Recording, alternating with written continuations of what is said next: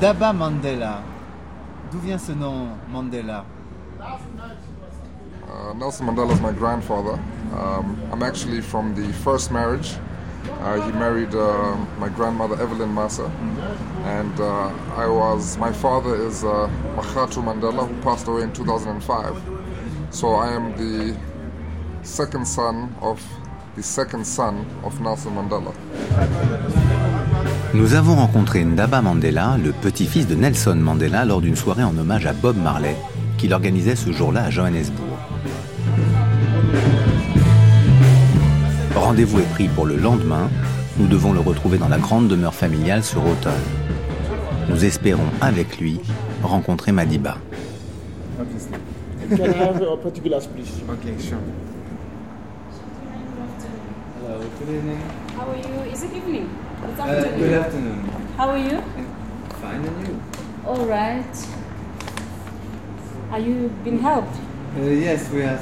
We are coming to see Daba Or you're coming to see Ndaba? yeah, and to have a, a little. Uh, Ah, okay. He knows that you are here. yeah, yeah, yeah. Okay. We no, that's fine. him. Then it's okay. We had an appointment since no, yesterday. it's okay. All right. Okay. Thank you. Thank you. Voilà, nous venons de passer le contrôle et nous marchons le long du bâtiment principal vers le jardin.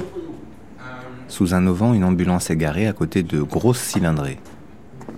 À l'angle, trois hommes, des hommes armés, qui nous saluent. Dans la maison, une silhouette se détache, un profil reconnaissable entre tous.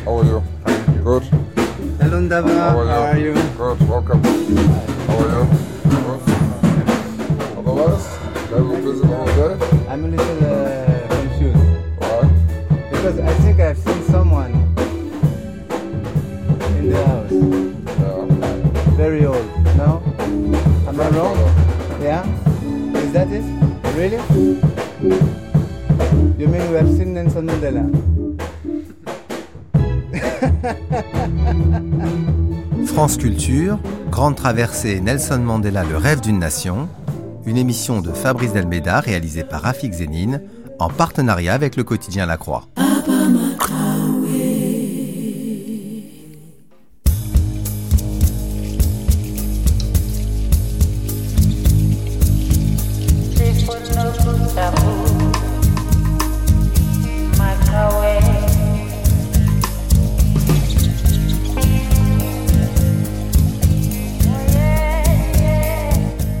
Ce matin, naître au pays du racisme. Comment sortir des ghettos en Afrique du Sud et l'ingénierie sociale entre apartheid et nation arc-en-ciel.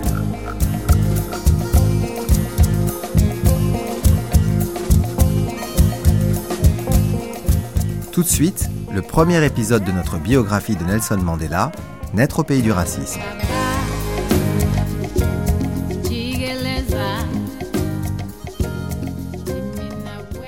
Ce vieil homme que nous avons aperçu par un bel après-midi dans sa maison de Johannesburg a transformé par son histoire la vie de tous les Sud-Africains. Le 18 juillet 2012, il a eu 94 ans. Fatigué, ayant subi plusieurs opérations cette année, il se tient encore droit, même s'il ne peut plus s'exprimer publiquement. Mais au fond, ce héros très humain a dit ce qu'il avait à dire. Alors que l'on célèbre le centième anniversaire de l'ANC, et 20 ans après la fin de l'apartheid, nous sommes donc partis sur ses traces. Une grande traversée au confluent entre les rêves d'un homme et ceux d'une nation, là où se construit une conscience politique. Il y a dans l'Union sud-africaine 11 392 000 habitants. Là-dessus, il y a 2 372 000 blancs et 6 807 000 noirs. Dans ces conditions, vous voyez qu'il y a seulement un blanc pour quatre noirs. Or, ces noirs, qui sont des bantous, qui viennent de la vie des tribus et qui ont conservé encore beaucoup d'habitudes primitives, on a besoin d'eux pour la main-d'œuvre des mines d'or, car vous ne l'ignorez pas, l'Union sud-africaine est le premier pays producteur d'or dans le monde. Une ville comme Johannesburg, qui est une grande ville minière, à 763 000 habitants, dont 332 000 blancs et 385 000 noirs. Tout le travail de force, toute la main-d'œuvre non qualifiée est noire. Mais au contraire, toute la main-d'œuvre qualifiée, toute la main-d'œuvre technique est blanc. Dans ces conditions, il y a en réalité deux main-d'œuvre complémentaires, l'une qui n'est pas éduquée et l'autre qui l'est. La main-d'œuvre blanche est beaucoup plus payée que la main-d'œuvre noire, mais la main-d'œuvre noire désire s'élever et dans une certaine mesure serait capable de faire le travail qualifié. Il faut donc, dans une large mesure, que les blancs se défendent contre les noirs. Les blancs se défendent contre les noirs par des syndicats extrêmement puissants, par toute une législation qui maintient le noir à l'étage inférieur et que l'on a appelé la législation de la barrière de couleur. Dans ces pays, comme dans le pays du sud des États-Unis, les blancs et les noirs vivent séparés le noir est traité comme un inférieur, il ne peut pas résider où il veut, il ne peut pas voyager dans les mêmes wagons que les blancs, il ne va pas dans les mêmes restaurants et les mêmes hôtels, c'est une séparation totale. La question est de savoir si cette barrière pourra toujours être maintenue et s'il est normal, s'il est moral, s'il est possible de maintenir toute une catégorie de la population à l'étage inférieur. Même chose avec les hindous dont vous parliez tout à l'heure. Il y a une forte immigration hindoue, notamment sur la côte du Natal et principalement dans la ville de Durban. À Durban, je crois qu'il y a plus d'hindous aujourd'hui qu'il n'y a de blancs. L'hindou est un commerçant extrêmement habile, beaucoup plus civilisé que le noir. Mais dans la communauté hindoue, il y a 10% de gens qui sont les plus riches de la communauté et 90% qui sont les plus pauvres. Dans ces conditions, là encore, il y a une rivalité, et vous ne devez pas ignorer que dans l'avenir, l'expansion hindoue dans tout l'océan Indien est un problème dont nous aurons à tenir compte.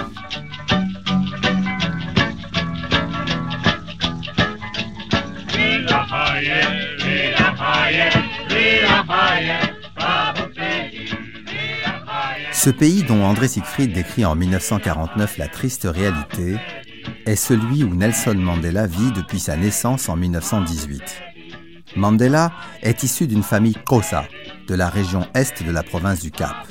Ses parents l'ont appelé Roli C'est à l'école qu'il a changé de nom. Il raconte cet épisode non sans humour. Quand j'ai été à l'école, la professeure Madame Tengan m'a demandé Comment tu t'appelles Je lui ai dit mon prénom africain, Roliklatla. Elle m'a dit non, je ne veux pas celui-là, tu dois avoir un prénom chrétien. Je lui ai répondu non, je n'en ai pas. Elle a dit si tu en as un à partir d'aujourd'hui, et ce sera Nelson.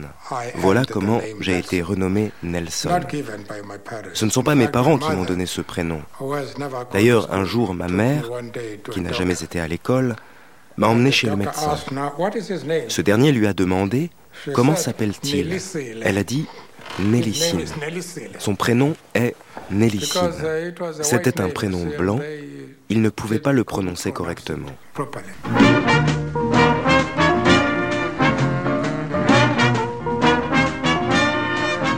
En fait, le choix d'un prénom occidental était courant pour poursuivre ses études.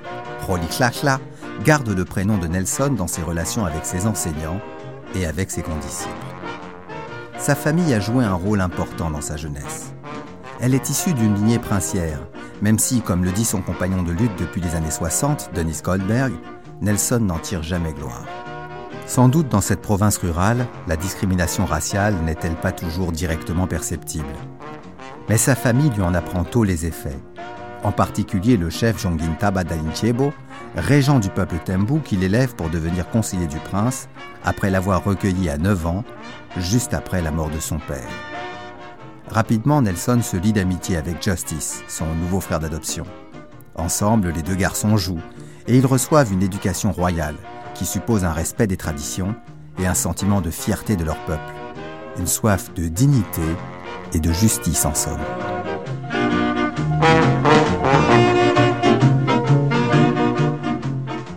À cette époque, dans les années 20 et 30, l'Afrique du Sud n'a pas encore adopté la politique systématique d'apartheid. Mais le racisme est ancré dans les comportements depuis les premiers pas de la colonisation blanche au XVIe siècle. Coexistence des Noirs et des Blancs, tel est le problème angoissant de l'Afrique du Sud, dont notre envoyé spécial nous rapporte ces images.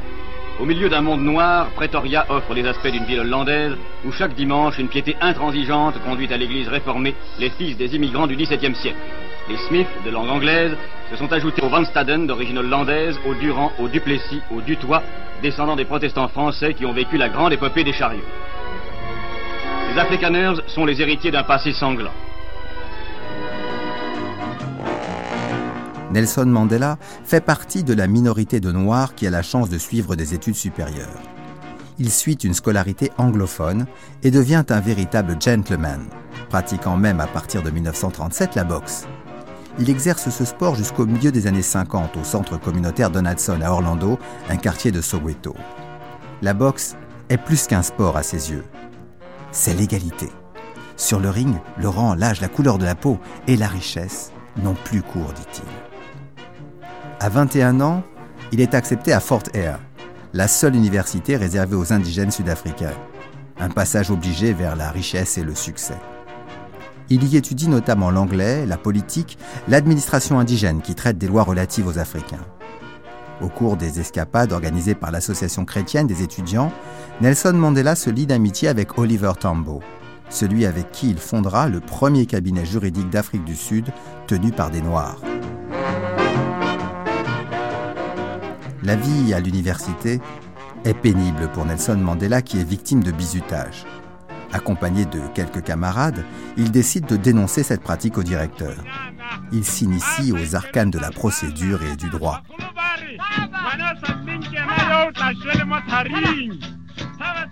Ce fut une de mes premières batailles avec l'autorité, et je sentis le pouvoir dont on disposait quand on avait le droit et la justice de son côté. Je ne serai pas aussi heureux à l'avenir dans mes combats contre les autorités de l'université. En effet, au cours de sa deuxième année à Fort Hare, Nelson est désigné pour siéger au Conseil représentatif des étudiants, l'organisme le plus élevé de l'université. À cette occasion, il lance un mouvement de grève pour contester le règlement intérieur de l'école et démissionne du Conseil à deux reprises pour montrer son mécontentement face à l'indifférence de l'administration. Cette attitude lui vaut d'être expulsé de l'université. Le proviseur, le docteur Kerr, décide de le renvoyer chez lui pour la période d'été dans l'espoir de le faire changer d'avis. Mais au village, le jeune rebelle découvre que son tuteur a organisé un mariage arrangé pour lui et son cousin Justice. Bien décidés à ne pas se laisser faire, les deux compagnons prennent la fuite en direction de Johannesburg. Il s'agit de son premier acte de révolte contre la tradition. Le parcours est semé d'embûches. Les deux compères trouvent un travail dans une mine, Crown Mines. Justice y négocie un emploi de bureau et Nelson doit se contenter d'un poste de veilleur de nuit. Mais les rêves du jeune fuyard sont ailleurs. Il confie à un de ses cousins son souhait de devenir avocat. Il admire la force du droit.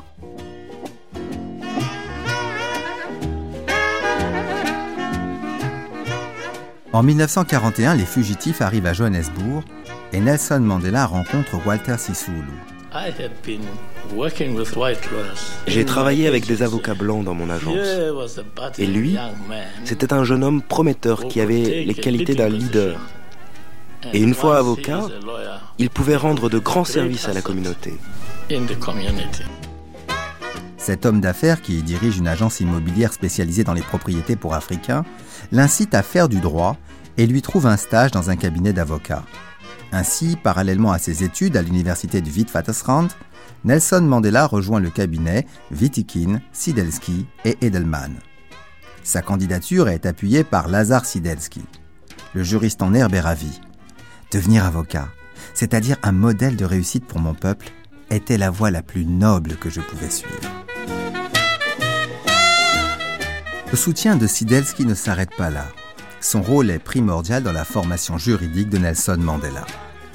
C'était un professeur généreux et patient, et il cherchait non seulement à m'enseigner les détails de la loi, mais aussi la philosophie qui la sous-tendait.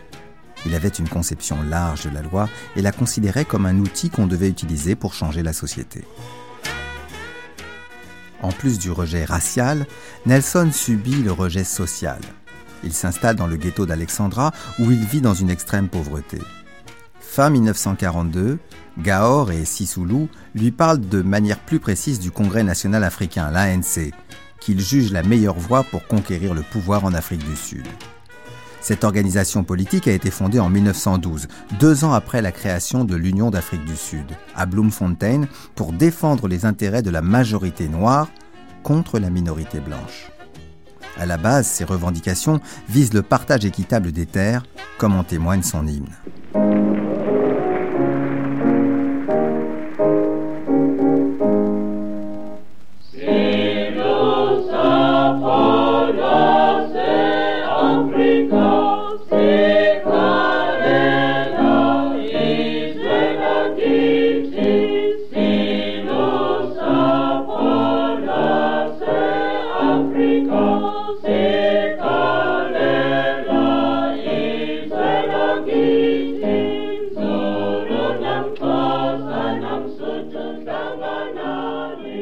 Composé par Ruben Tolakele Kaluzaen en 1912, Land Act est un cri de protestation contre l'expropriation des cultivateurs noirs en Afrique du Sud.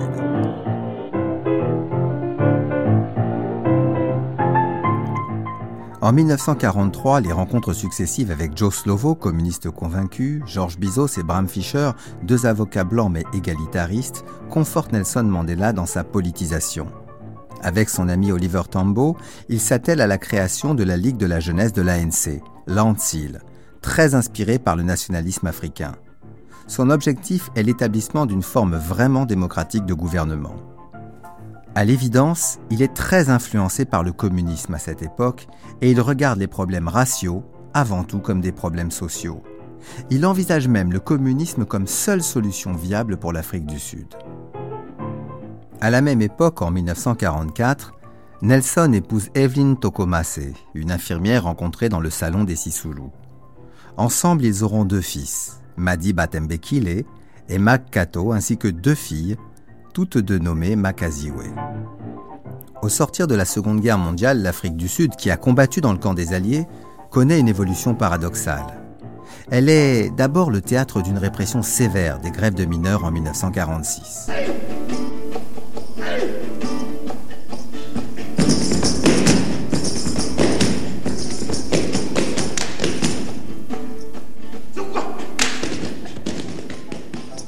Gouvernement Smoot adopte des mesures qui délimitent les zones dans lesquelles les Asiatiques peuvent résider et commercer, et il réduit sévèrement leur droit d'acheter de la terre.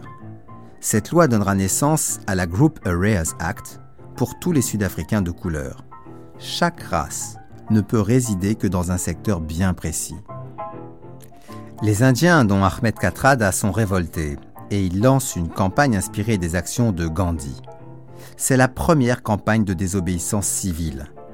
Il recherche l'union de toutes les oppositions à la politique raciale. Mais cette union ne sera pas suffisante, comme le montre le succès de la campagne menée par le docteur Daniel Malan, candidat du Parti national à l'élection présidentielle en 1948. Ses slogans sont simples le péril noir, le nègre à sa place ou les coulis à la porte. Le message est clair. La clé de voûte de la campagne est fondée sur un nouveau mot l'apartheid. Ce système politique repose sur la séparation des races et il conduit le docteur Malan à la victoire.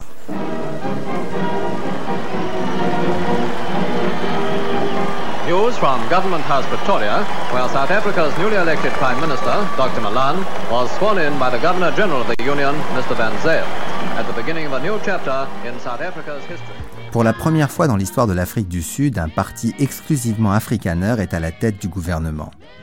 Et Malan, dès 1950, fait voter trois lois fondatrices du système de l'apartheid. Le Group Areas Act, la loi sur les zones réservées, qui oblige les différentes populations à résider dans des zones d'habitation prédéfinies. Le Suppression of Communism Act, qui réprime en réalité toute l'opposition et surtout les communistes. Et le Population Registration Act, permettant de ficher la population en fonction de sa race ou de son ethnie. D'autres textes sont adoptés afin d'interdire les mariages mixtes et les relations sexuelles entre les blancs et les non-blancs. Les vies sont désormais conditionnées par l'épaisseur des lèvres ou la taille des boucles de la chevelure, droit, bouclé, frisé, crépus. Voici comment Pierre Richard, grand reporter spécialiste de l'Afrique noire, et André Blanchet décrivent la composition du Parti national qui a inventé cet apartheid. Au Parlement, en, y déduisant les afrikaners élus dans le parti d'opposition, sur 160 députés, 38 seulement sont de souche anglaise. Vous voyez que le recul est considérable et ce recul se manifeste tous les jours. Le Parti nationaliste recrute essentiellement sa clientèle dans euh, deux communautés, celle des gros fermiers, euh, c'est normal, ce sont euh, des descendants de bourg, mais aussi parmi les ouvriers. La classe ouvrière est presque entièrement nationaliste. Oui, ça peut surprendre en France. Oui. N'est-ce pas, où les sentiments de la classe ouvrière ne la portent pas particulièrement au nationalisme et ni, ni à un complexe racial. Ah, là, au contraire, euh, ce sont les ouvriers qui sont les plus farouches adeptes de l'apartheid, et on comprend aisément pourquoi si l'on se rend compte que, euh, par exemple, les poor whites d'avant la guerre euh, se voyaient menacés par la concurrence du noir. Les seules grèves qui ont ensanglanté l'Union sud-africaine, celle de 1922, ont eu pour prétexte le, la possibilité qu'on voulait offrir aux Noirs d'accéder aux emplois spécialisés. Eh bien, les ouvriers blancs ne l'ont pas admis, euh, ont fait grève et une grève sanglante. Euh, il y a deux semaines à peine, les syndicats euh, blancs, en se fédérant, ont refusé d'accepter au sein de cette fédération les syndicats africains. Est-ce que ce n'est pas en fonction de ce vieux protestantisme, de la lecture de la Bible, que les, que les bourgs ont depuis toujours leur, leur position politique vis-à-vis des autres races, vis-à-vis des Noirs. Ils, forment, ils ont une espèce de complexe de la race élue. Ah mais incontestablement, et notamment envers les indigènes. Et il y a quelques semaines à peine, le docteur Malan a rappelé que la tutelle des Blancs euh, sur les Noirs était vraiment une mission divine. Euh, et cette mission, ils ne sont pas disposés à l'abandonner. Pour faire face à la politique d'apartheid, la Ligue de la jeunesse lance un cri de ralliement la domination blanche doit être renversée. Ses principales revendications sont la redistribution de la terre, l'abolition des barrières de couleur et l'éducation pour tous. Mandela, comme d'autres, se radicalise. Il reprend les thèmes du théologien jamaïcain Marcus Garvey, L'Afrique aux Africains. Rétrospectivement, il écrit J'étais en colère contre les Blancs, pas contre le racisme. En mars 1950, 10 000 congressistes noirs, indiens et métis se rendent à Johannesburg pour la Convention pour la liberté d'expression, dont le principal organisateur est le Parti communiste. Deux mois plus tard, une grève est organisée. La répression est sévère. Elle se solde par 18 morts et l'adoption par le gouvernement d'une loi d'interdiction du Parti communiste. Selon ces termes, le gouvernement peut interdire toute organisation et arrêter toute personne opposée à sa politique. Une journée nationale le 26 juin de protestation des Noirs ne change rien à la situation. Devant l'oppression grandissante, l'ANC se transforme en organisation de masse et lance un programme d'action appelant au boycott, aux grèves, aux manifestations et à tout autre type de résistance passive. Elle glisse d'une lutte par les moyens légaux à une stratégie d'obstruction. Walter Sisulu propose une campagne de désobéissance civile à l'échelle multiraciale toujours sur le modèle de celle de Gandhi. Les volontaires sont prêts à passer un séjour en prison pour avoir violé les lois de l'apartheid. La guerre non violente s'organise autour de deux axes, la désobéissance civile organisée en petits groupes et les actions de masse. Le 22 juin 1952, le chef Albert Luthuli, président de l'ANC depuis 1951, participe au rassemblement de Durban organisé par Nelson Mandela. C'est la plus puissante action de masse jamais entreprise par les opprimés d'Afrique du Sud. Ce jour-là, dans les rues de Port-Élisabeth, résonnent les chants partisans et les slogans révolutionnaires.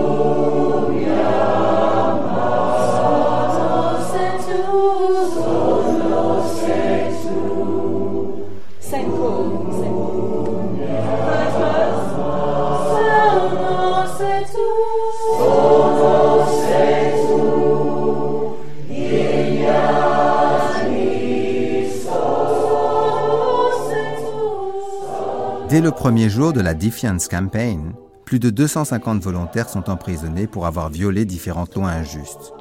Au cours des cinq mois suivants, 8500 personnes sont impliquées et le nombre d'adhérents de l'ANC passe de 20 000 à 100 000. L'ANC est désormais sous les projecteurs. En 1953, le gouvernement utilise une fois de plus l'outil juridique en votant la loi sur la sécurité publique qui permet la détention d'individus sans jugement préalable et il autorise des châtiments corporels pour les fauteurs de troubles politiques. Mais déjà le 30 juillet 1952, Nelson Mandela est accusé d'avoir violé la loi sur l'interdiction du communisme. Il est arrêté et convoqué au procès de Johannesburg. Sa condamnation à neuf mois de travaux forcés est clémente compte tenu du chef d'inculpation. Et le juge la justifie par l'action calme et évitant toute forme de violence menée par les membres de la désobéissance civile. Sur sa lancée, l'ANC se lève contre le projet de déplacement des populations noires de Sophiatown. Au cours d'une réunion publique après sa libération, Nelson Mandela émet pour la première fois l'hypothèse d'une lutte armée. La non-violence est une stratégie vaine. La violence est la seule arme qui détruira l'apartheid. Son adversaire, le gouvernement Malan, ne s'arrête pas là.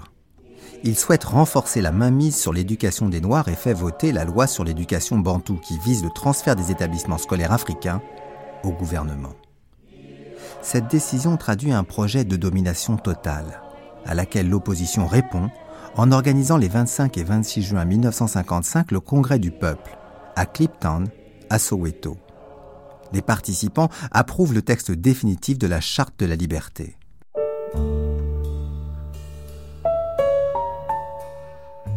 Nous, peuple d'Afrique du Sud, proclamons pour notre nation et le monde entier que l'Afrique du Sud appartient à tous ceux qui y vivent, noirs et blancs, et qu'aucun gouvernement ne peut légitimement affirmer son autorité s'il n'est pas issu de la volonté de tous. Que notre peuple a été volé, que notre pays droit inaliénable pourra être prospère et libre, la liberté, qu'à condition que tout notre peuple vive dans la fraternité, jouissant de chance, que seul un État démocratique, basé sur la volonté de tous, peut garantir à chacun ses droits inaliénables et sans distinction de couleur, nous, de race, peuple d'Afrique du Sud ou de noirs et blancs, ensemble et égaux, patriotes et frères, adoptons cette charte de la liberté. Et nous nous engageons à lutter ensemble, sans ménager notre force et notre courage, jusqu'à ce que les changements des droits des personnes doivent être les mêmes, aient été sans distinction de race. Le peuple doit gouverner. Le peuple doit bénéficier de la richesse du pays. La richesse minérale du sous-sol, les banques, toutes les, autres industries et commerces doivent, être, transférées au peuple afin de servir les intérêts du peuple. La terre doit être partagée entre ceux qui la travaillent. Les droits de s'exprimer. La loi de doit garantir à tous de se rencontrer, de publier, de prêcher, de prier et d'éduquer ses enfants. Il s'agit d'instituer une semaine de travail de 44 heures. Un salaire recevoir un salaire égal, des congés payés et maladie pour tous les travailleurs et des congés maternité. Tous les trésors culturels de l'humanité pour toutes les mères doivent être accessibles à tous. Par l'échange gratuit de livres, des l'éducation doit être gratuite. avec les autres, obligatoire, universelle et identique pour tous les enfants. Tout le monde doit avoir le droit de vivre ailleurs et la formation technique en étant décemment logée ouverte et en élevant sa famille dans le confort et la sécurité. Les habitations inoccupées doivent être mises à la disposition des gens. Nous engageons tous ceux pour ces celles qui aiment leur côte à côte et leur tout au long de nos vies, jusqu'à ce que nous ayons obtenu notre liberté. Charte de la liberté, adoptée le 26 juin 1955 au Congrès du peuple, Cliptown.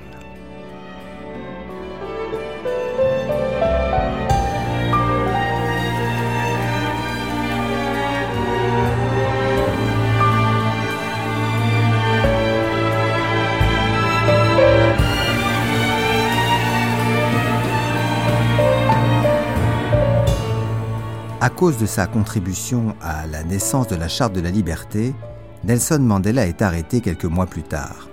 Il est accusé de haute trahison et passe 15 jours en détention en compagnie de 156 autres inculpés, dont le chef Lutuli et Walter Sisulu.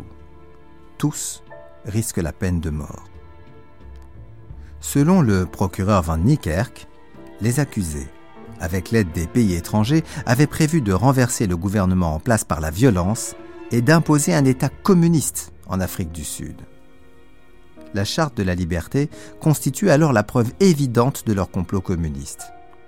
Grâce à leurs défenseurs, dont Bram Fischer, Vernon Baranger et Maurice Franks, les accusés sont libérés sous caution le quatrième jour du procès.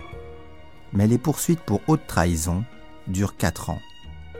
Pour Albert Luthuli, ce procès occupe une place particulière dans l'histoire sud-africaine car il a délibérément été calculé pour semer la terreur et réprimer l'opposition.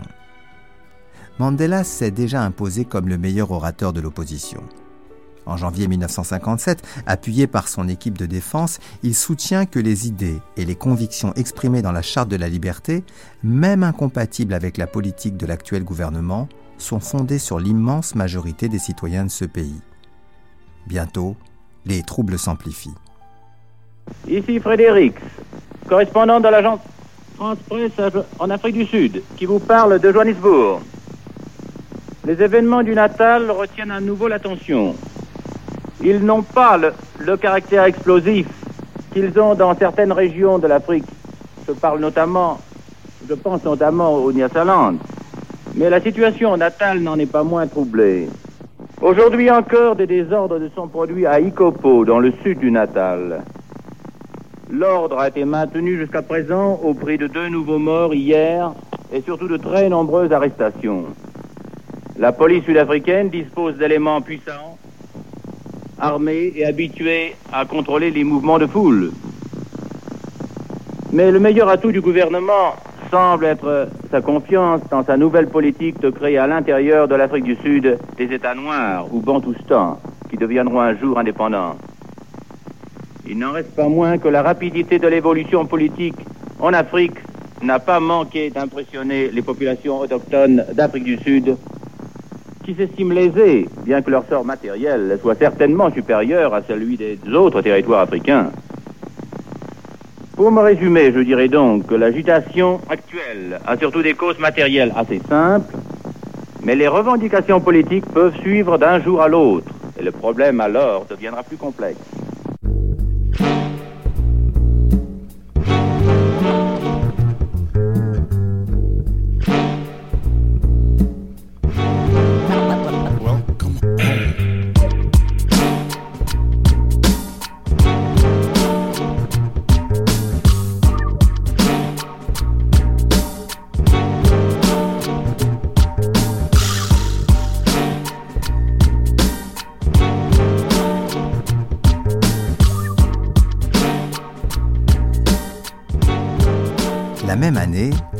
Pan African Congress, PAC, nouvelle organisation plus radicale, est créée.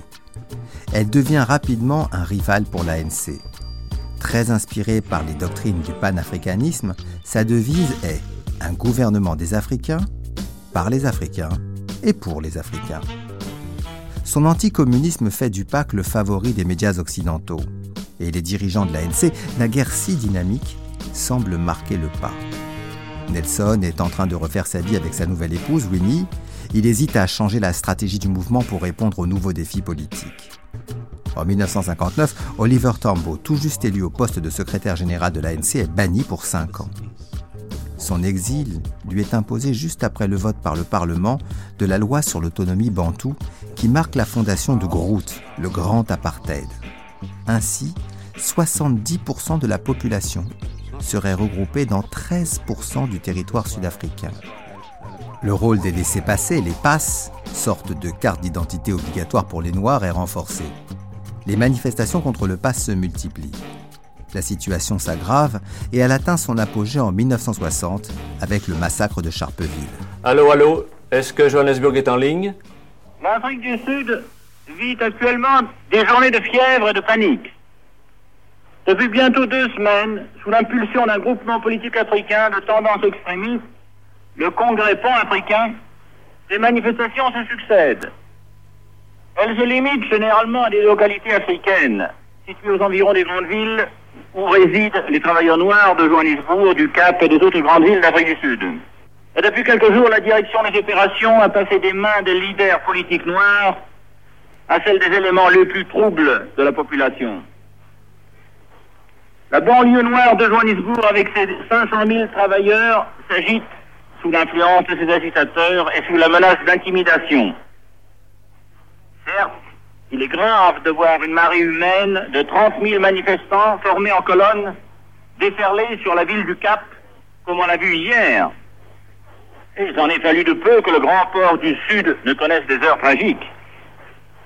Aussi, devant cette recrudescence de violence, le gouvernement a-t-il dû proclamer un régime d'exception en donnant des pouvoirs quasi illimités à la police. Les autorités ont aussi fait appel à l'armée et aux réservistes pour les aider à assurer le maintien de l'ordre et de la loi. Myriam Makeba est très touchée par ce conflit.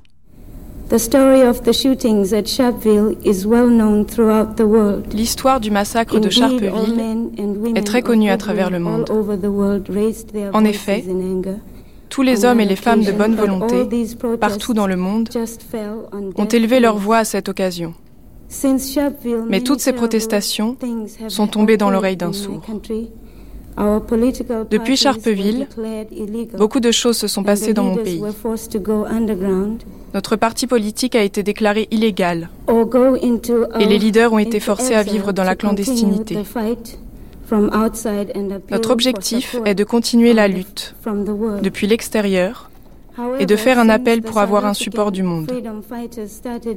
Toutefois, depuis que la lutte pour la liberté en Afrique du Sud a commencé à être représentée aux Nations Unies, pour le retrait du gouvernement Fairfurt et la restauration du pouvoir à ceux à qui il appartient, nous n'avons reçu rien de plus que des paroles en l'air de la part des grandes puissances mondiales. Nous savons tous que si des actions positives étaient prises de ces puissances pour régler le problème sud-africain, ça aurait pu le régler avec moins de désastres et de souffrances. Monsieur le Président, j'ai déjà dit que vous et le comité savez que la situation politique dans mon pays est tendue et l'est de plus en plus. Mais le gouvernement persiste et signe. À Londres, lors de la conférence du Commonwealth, le docteur Fairvoord, le nouveau chef de gouvernement, fait part d'une définition de l'apartheid bien particulière. Notre politique est appelée politique d'apartheid. Et j'ai peur qu'elle soit souvent mal comprise. On pourrait mieux la décrire comme une politique de bon voisinage.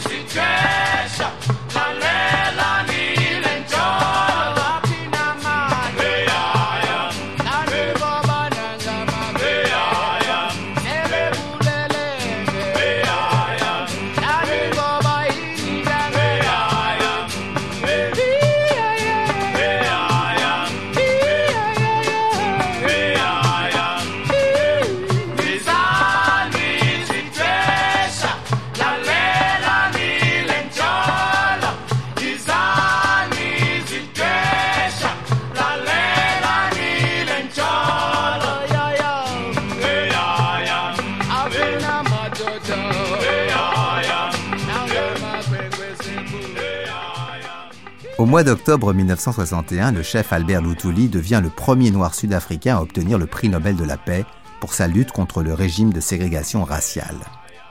Ainsi, le comité norvégien condamne indirectement le régime de l'apartheid.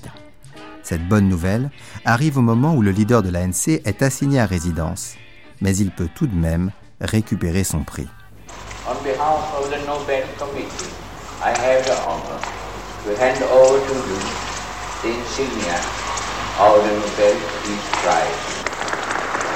devant la salle debout est extrêmement chaleureuse car Lutuli et sa femme se sont rendus très populaires depuis ces 48 heures qu'il séjourne à Oslo.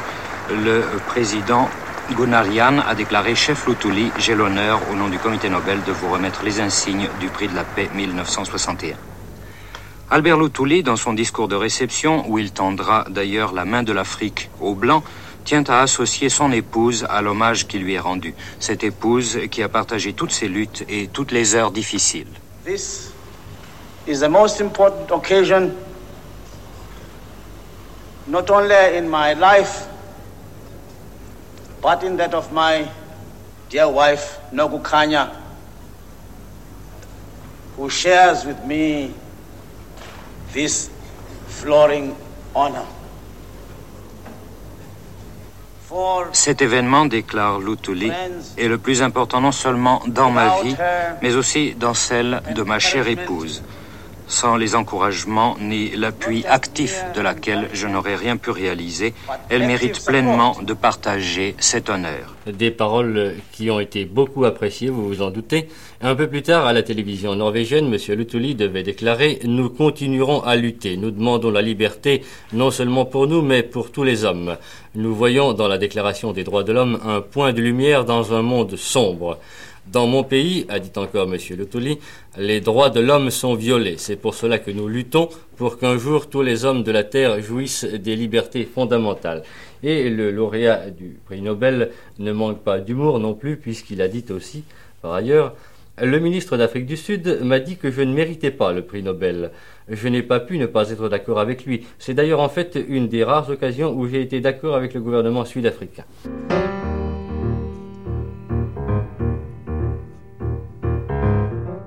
De son côté, Nelson Mandela doit agir en catimini. Recherché par la police, il s'engage dans un nouveau mode de vie, la clandestinité. La presse sud-africaine le surnomme le Mouron Noir, comme le héros d'un roman populaire anglais, une sorte de Zorro version sud-africaine. Désormais hors la loi, Mandela sillonne tout le pays et prône la discrétion. La clé de la clandestinité, c'est d'être invisible. Exaspéré par l'absence de progrès et par la pauvreté, Nelson Mandela lance une initiative qui va changer le cours de son destin et celui de son pays. Il décide de passer à la lutte armée. Il y a beaucoup de gens qui pensent que c'est inutile et futile pour nous de continuer à parler de paix et de non-violence face à un gouvernement qui répond par des attaques sauvages contre des gens sans défense.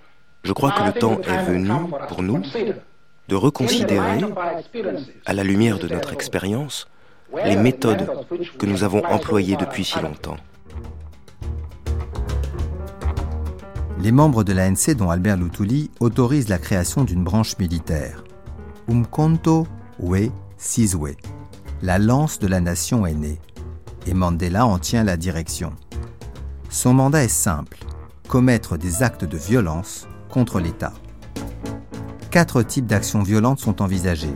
Le sabotage, la guérilla, le terrorisme et la révolution ouverte. Denis Goldberg, un jeune blanc, est chargé de l'entraînement des recrues. Cette nouvelle stratégie de l'ANC est notamment relayée par Robert Recha, leader de l'ANC en 1963. Le programme de mon organisation est le partage du pouvoir en Afrique du Sud par les Africains eux-mêmes et d'établir un État démocratique et non racial basé sur le principe du un homme, une voix. Nous croyons que l'Afrique du Sud appartient à tous ceux qui y vivent, blancs et noirs. Oliver Tambo en reprend la doctrine en 1967. Well, for a long time, as a matter of fact, for over 50 years, we employed methods of protest, of resolutions, of deputations, of demonstrations, and even uh, political strikes. Um, we used every method except violent methods.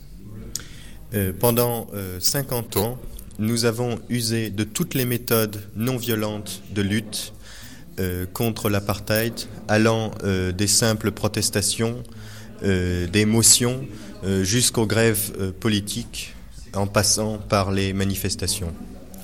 Our people have a very high level of political consciousness because for a long time they have participated in political activity aimed at winning uh, rights and moving injustice and fighting this racist um, discrimination and exploitation.